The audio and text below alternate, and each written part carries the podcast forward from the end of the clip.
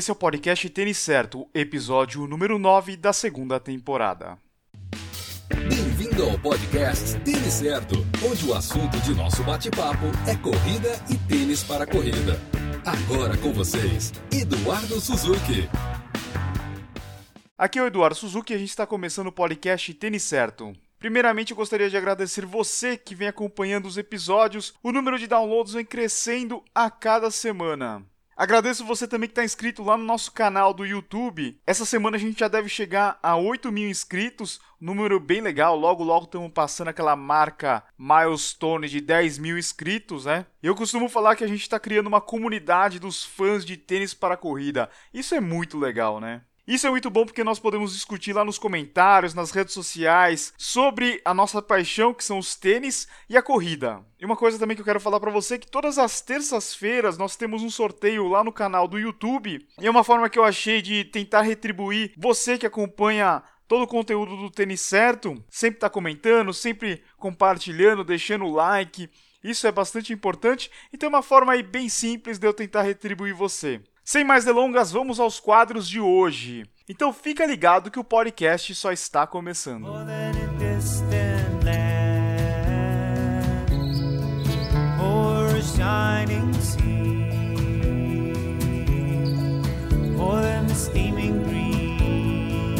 No episódio de hoje nós vamos falar sobre provas no Brasil, tênis para tipos de pisada e no final eu falo sobre o novo ASICS Gel Nimbus 19. Correr pelo Mundo de hoje, a Carol vai falar sobre provas no Brasil. Mas não é qualquer prova não. Elas vão além daquelas provas tradicionais que você já conhece. Ela vai dar dicas de provas e locais onde você pode aproveitar o final de semana inteiro. Então escuta aí as dicas de hoje. Correr pelo Mundo com Carolina Otero. Pessoal, galera ouvinte do podcast Tênis Certo. Já estamos no mês de março e vamos começar o terceiro mês dessa temporada do Tênis Certo, que eu estou curtindo muito fazer. E mais uma vez eu aproveito para agradecer ao Eduardo Suzuki pelo convite. E bom, hoje o assunto do quadro Correr pelo Mundo são as provas pelo Brasil. Unir a viagem com a corrida, como todo mundo já sabe, é uma ótima pedida para conhecer algum lugar que não conhecemos ainda, ou revisitar uma cidade que a gente gosta muito. E no quadro de hoje, então, vou dar algumas dicas de provas em lugares que vale a pena você conhecer. Eu começo com uma cidade que eu conheço muito bem, que é Gramado, aqui pertinho de Porto Alegre, na Serra Gaúcha. Gramado é uma cidade sensacional, com atividades o ano todo. Foi-se o tempo em que a alta temporada em Gramados resumia a Páscoa e Natal. Agora, o ano todo, é sempre maravilhoso poder ir para lá. Sem contar nos restaurantes, cafés, lojas de chocolate, tudo muito charmoso e delicioso. Gramado conta com algumas provas bem bacanas, como a volta do Lago Negro, que nesse ano acontece em breve, no dia 12 de março. Em novembro acontece a Corrida e Caminhada de Noel, que faz parte da programação oficial do Natal Luz. E em janeiro acontece a Meia Maratona de Gramado. Agora a gente ruma ao norte, saindo do Rio Grande do Sul e vamos para Santa Catarina. Para quem gosta de circuito de aventura, vale muito a pena conhecer as provas do Mountain Dew. Elas são conhecidas por sua excelência na organização. A gente já teve a oportunidade de participar de duas provas organizadas por eles e realmente é tudo muito bem organizado e bacana. Os kits são ótimos, os percursos são desafiadores. Fique de olho nas provas do Mountain Dew na Praia do Rosa, no dia 1 de abril, com distâncias de 22,5, 11,5 e 5 km. Também fique de olho no Mountain Dew Costão do Santinho, uma corrida que dá um visual sensacional da Praia do Santinho, no norte de Floripa. A prova acontece no dia 1 de julho com distâncias de 9, 21, 42 e 65 quilômetros. E também tem o Mountain Dew da Lagoa da Conceição, no dia 14 de outubro, com percurso de 65 quilômetros, que você pode fazer sozinho, em dupla, quarteto ou octeto. E ainda no ambiente de praia, no dia 23 de abril vai acontecer a meia maratona do descobrimento em Porto Seguro. Além dos 21 quilômetros, há provas de 5 e 10 quilômetros e é uma ótima oportunidade de conhecer um dos lugares mais visitados do Brasil. Porto Seguro conta com opções de hospedagem para todos os gostos e bolsos e vale a pena conhecer a região, que conta também com lugares paradisíacos como Caraíva, Trancoso e Arraial da Ajuda. Foz do Iguaçu é outro destino imperdível no Brasil. Além das cataratas, Foz conta com atrações como a usina de Itaipu, o Parque das Aves e o Marco das Três Fronteiras. No dia 4 de junho, acontece a meia maratona e 8 quilômetros das Cataratas, com um percurso sensacional com largada dentro do Parque Nacional do Iguaçu e passa pelas Cataratas do Iguaçu, para fazer aquela foto para a gente emoldurar junto com a medalha, né, pessoal? E também a gente não poderia terminar essa lista sem falar do Rio de Janeiro. A cidade maravilhosa tem provas praticamente todos os finais de semana, com distâncias para todos os preparos. O destaque não poderia ser outro, a Maratona e Meia do Rio, que acontece agora no dia 18 de junho e que já está com inscrições esgotadas. Mas se a sua distância for 21 km, não se preocupe que há outras provas na cidade com a distância, como a ASICS Golden Run no dia 30 de julho, a Rio City Health Marathon no dia 9 de abril, a Meia Internacional do Rio no dia 20 de agosto e a meia maratona do Circuito Atenas no dia 8 de outubro. E era isso por hoje, pessoal. Espero que vocês tenham curtido as nossas dicas de provas pelo Brasil. E não deixe de visitar o Correr pelo Mundo para mais informações e dicas de provas no www.correrpelomundo.com.br. Um abraço e até a próxima!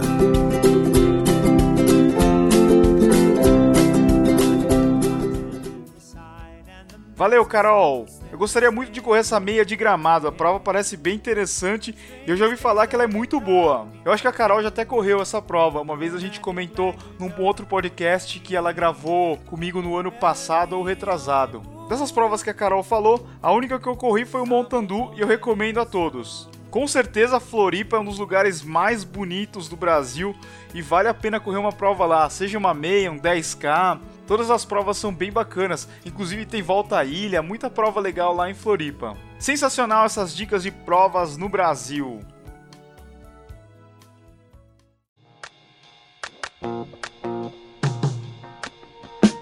Woke up cold one Tuesday.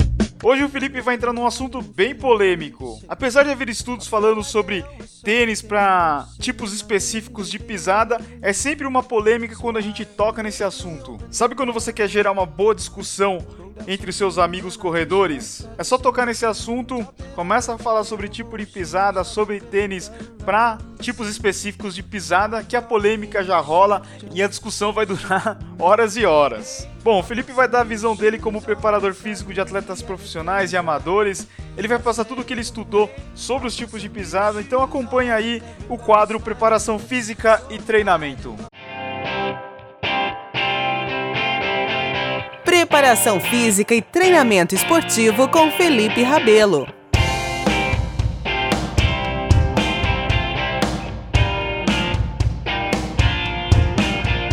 Olá, corredores. Eu sou o Felipe Rabelo, preparador físico de atletas, e a gente começa mais um episódio do podcast têniscerto.com. E nesse episódio número 9 nós falaremos sobre a escolha do calçado. Será que esse mito do tipo de pisada realmente procede? Bom, eu sei que você já deve ter ido a várias lojas de tênis para corrida e procurado aquele tênis que se assemelha à sua pisada, ao formato do seu pé. A gente sabe que tem três tipos de pisadas normalmente faladas por aí, que é a pisada pronada, aquela pisada mais para dentro, a pisada neutra e a pisada supinada, aquela que você faz o contato primeiro com a parte externa do seu pé. Ao mesmo tempo, fala-se muito no formato do seu pé, né? Se você tem pé normal, ou pé chato, ou pé cavo. E o que se fala há vários anos e procede até hoje é que você deveria comprar um tênis de acordo com as características da sua pisada e do seu pé. Só que a ciência vem aí para realmente elucidar algumas dessas questões. Não é tão simples quanto parece. A grande verdade é que cada pessoa se movimenta de uma maneira bem peculiar, bem característica.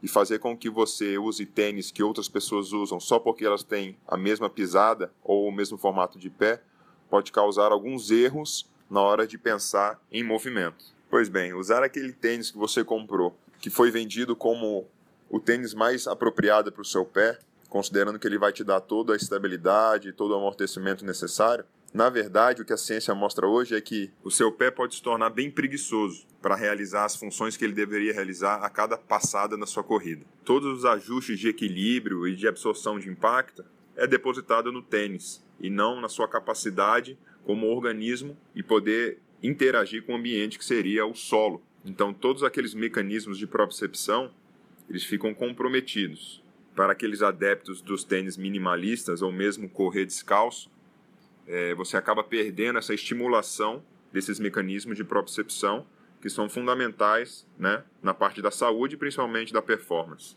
Agora, bons estudos foram feitos nos últimos anos em relação ao tipo de pisada e também o tipo de calçado.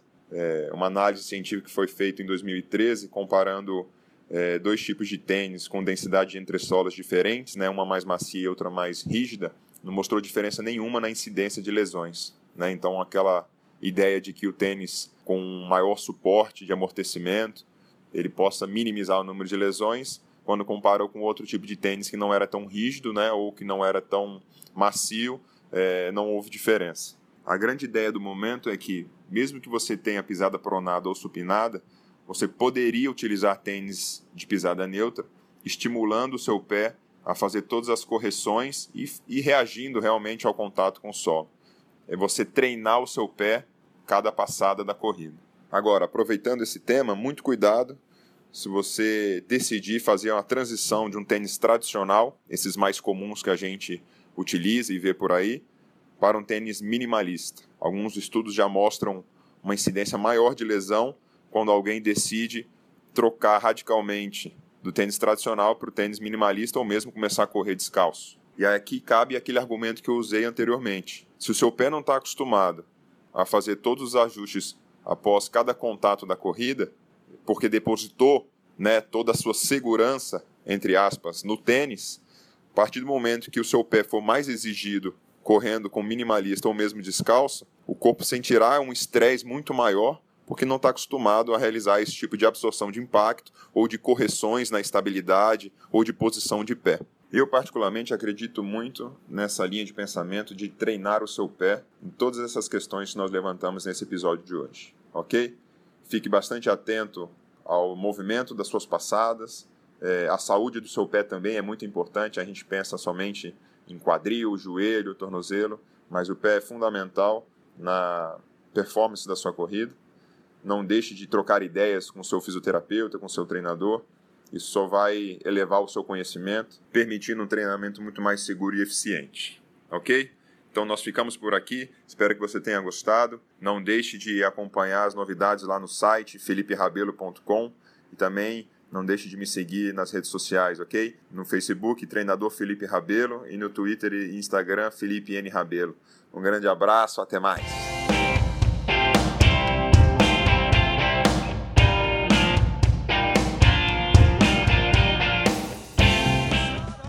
Valeu, Felipe! O que eu sempre falo é se você tá começando a correr, desencana o tipo de pisada. Não fica muito noiado com isso daí e você nem precisa fazer teste de pisada.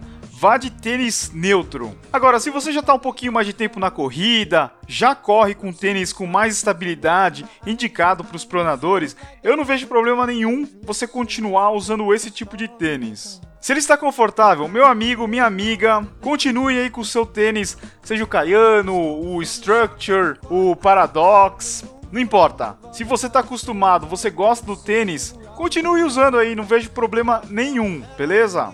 Lembre-se, conforto em primeiro lugar.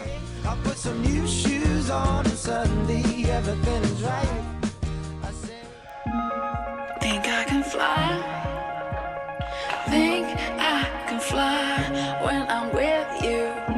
Lançamento da semana, eu gostaria de falar sobre um dos maiores sucessos entre os calçados para corrida, o ASICS Gel Nimbus.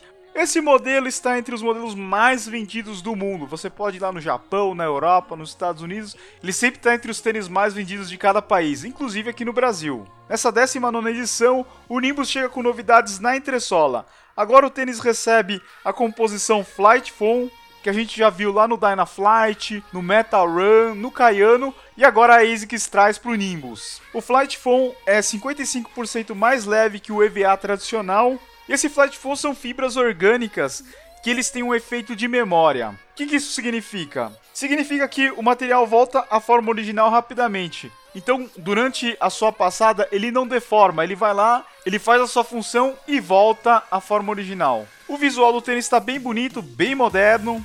E em breve a gente vai estar tá fazendo o unboxing e tendo mais informações lá no canal do YouTube. O Gel Nimbus 19 é indicado para corredores que buscam máximo amortecimento, ele pode ser usado em provas de longa distância e treinos de rodagem. Ele está pesando 310 gramas no masculino e 255 gramas no feminino. Ele tem 12 mm de drop e o preço sugerido é de R$ 799,90. E o tênis já está disponível nas principais lojas esportivas. E nós vamos chegando ao final de mais um episódio. Muito obrigado por ter acompanhado até aqui. Se você gostou desse episódio, compartilhe com seus amigos e ajude a espalhar o conteúdo do tênis certo. Outra coisa, se você é usuário de iPhone ou de Mac, deixe um review do podcast lá no iTunes. Isso ajuda muito a ranquear o podcast lá na plataforma. E é isso, muito obrigado mais uma vez. Semana que vem tem mais. Uma ótima semana para você. Valeu, abraço a todos. Obrigado por escutar o podcast Tênis Certo em www.tenicerto.com.